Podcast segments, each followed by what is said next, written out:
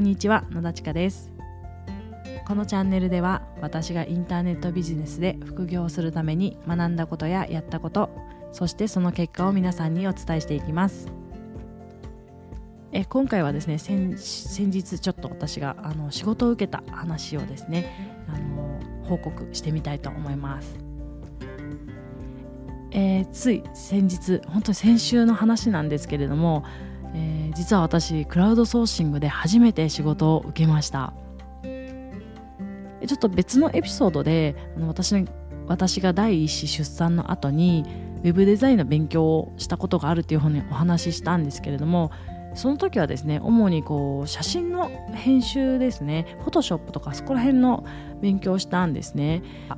で今回はですねあの私はもう全然別のですね、まあ、ユーデミーみたいにビデオ講座を作りたいっていうのが今目標にあるので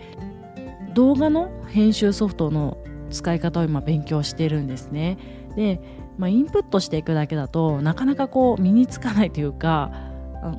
こうイメージがなかなか湧かないんですよ。使使ってる時のイメージっていうのがわからないのでもう実践してみるしかないなって思ったんですね。で実践するにしても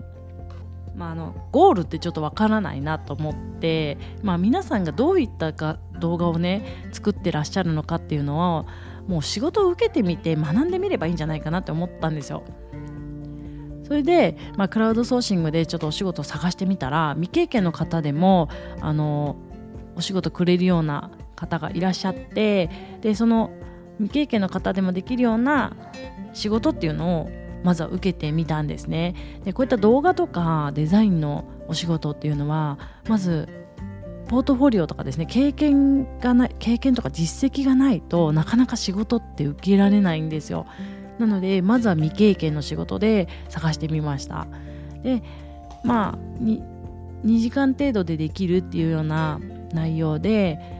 まあ、あのナレーションとか素材はあらかじめ揃っていてそこにまあナレーションに沿った字幕を入れていったりとかあと動あの動画イメージフリー素材から引っ張ってきた動画イメージを、まあ、当て込んでいくっていうような作業ですっていうことだったので、まあ、受けてみたんですね。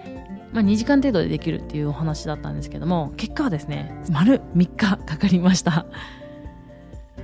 ちょっとこれびっくりですよねまあ、これはですねもう初めて私がこのクラウドソーシングであの依頼を受けたっていうこともあると思うんですけれどもやってみて初めて感じたんですけれどもあの動画とかデザインとかの編集っていうのはクライアント様が求めているこの完成形ですねそれがきちんと受け取れてないとなかなかこう形にしづらいんですね。でそれそれのすり合わせだったりとかあとあのいただいた素材を確認して、まあ、不備があったりとか足りなかったりとかするんですよ。でそれをあのこういったものが足りないですけどとかここういうことでいいんですかっていうようなやり取りをもう何回もしなきゃいけなくってでそれに結構時間がかかってしまったんですよ。でまあ、いただいた素材の中で作りました。で納品したらあのいやちょっと説明足りてなかったんですけどとかここはこうしてほしかったんですけどっていうのが結構出てくるのであのかなり細かいあのすり合わせが必要っていうのもあって結構時間かかってしまったなっていうのと、まあ、作業自体は、まあ、確かにそういうのがはっきりしていれば早いと思いますし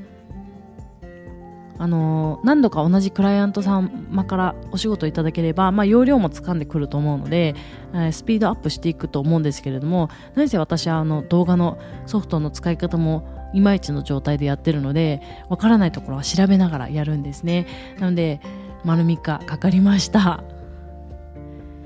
まあこの体験でですね学んだのはまあ少ないですけれども、まあ、収入をいただいてあの勉強できるっていうことには、まあ、だいぶ価値があるのであの、まあ、ちょっとインプットだけじゃ分かんないなっていう人は思い切って仕事を受けてみるっていうのはいいと思います。かなり勉強になりますしやらなきゃいけないので自分で調べるのですごく身につきます。なので動画編集ソフトの使い方は今回のお仕事でだいぶ身についたかなっていう気はするんですけれども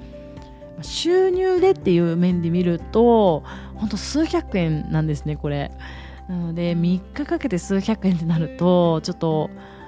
厳しいかなっていう気はします。ただあのこれからですねその同じクライアント様にお仕事をいただくとかですとやっぱりどんどんどんどん容量も掴んできますしスピードアップしていくと思うのでそれはですねあの収入もうちょっと大きな収入にはなっていくのかなと思いますしあとあのすり合わせが必要だっていうことはあらかじめですね分かっていればこちらからのあの問いかけとかあの問い合わせも全然違ってきますよねあこういったところは明確にしておかなきゃいけないなとかこういったところはいつもわからないなっていうのは聞きやすいと思いますので、まあ、そういった、まあ、慣れっていうと意味でどんどんペースは上がっていくと思うので、まあ、収入につなげるにしても、まあ、回数こなせばありかなとは思います。あとまあ一番はっきりしたのは隙間時間とかですね。あの本業をしながら育児しながらやる仕事っていう意味で言うとうんちょっと違うかなっていう気はしました。まあちょっと今回はですねあの初めての経験、まあ、学びも多かったのであのぜひ皆さんにですねちょっとでも参考になればと思っております。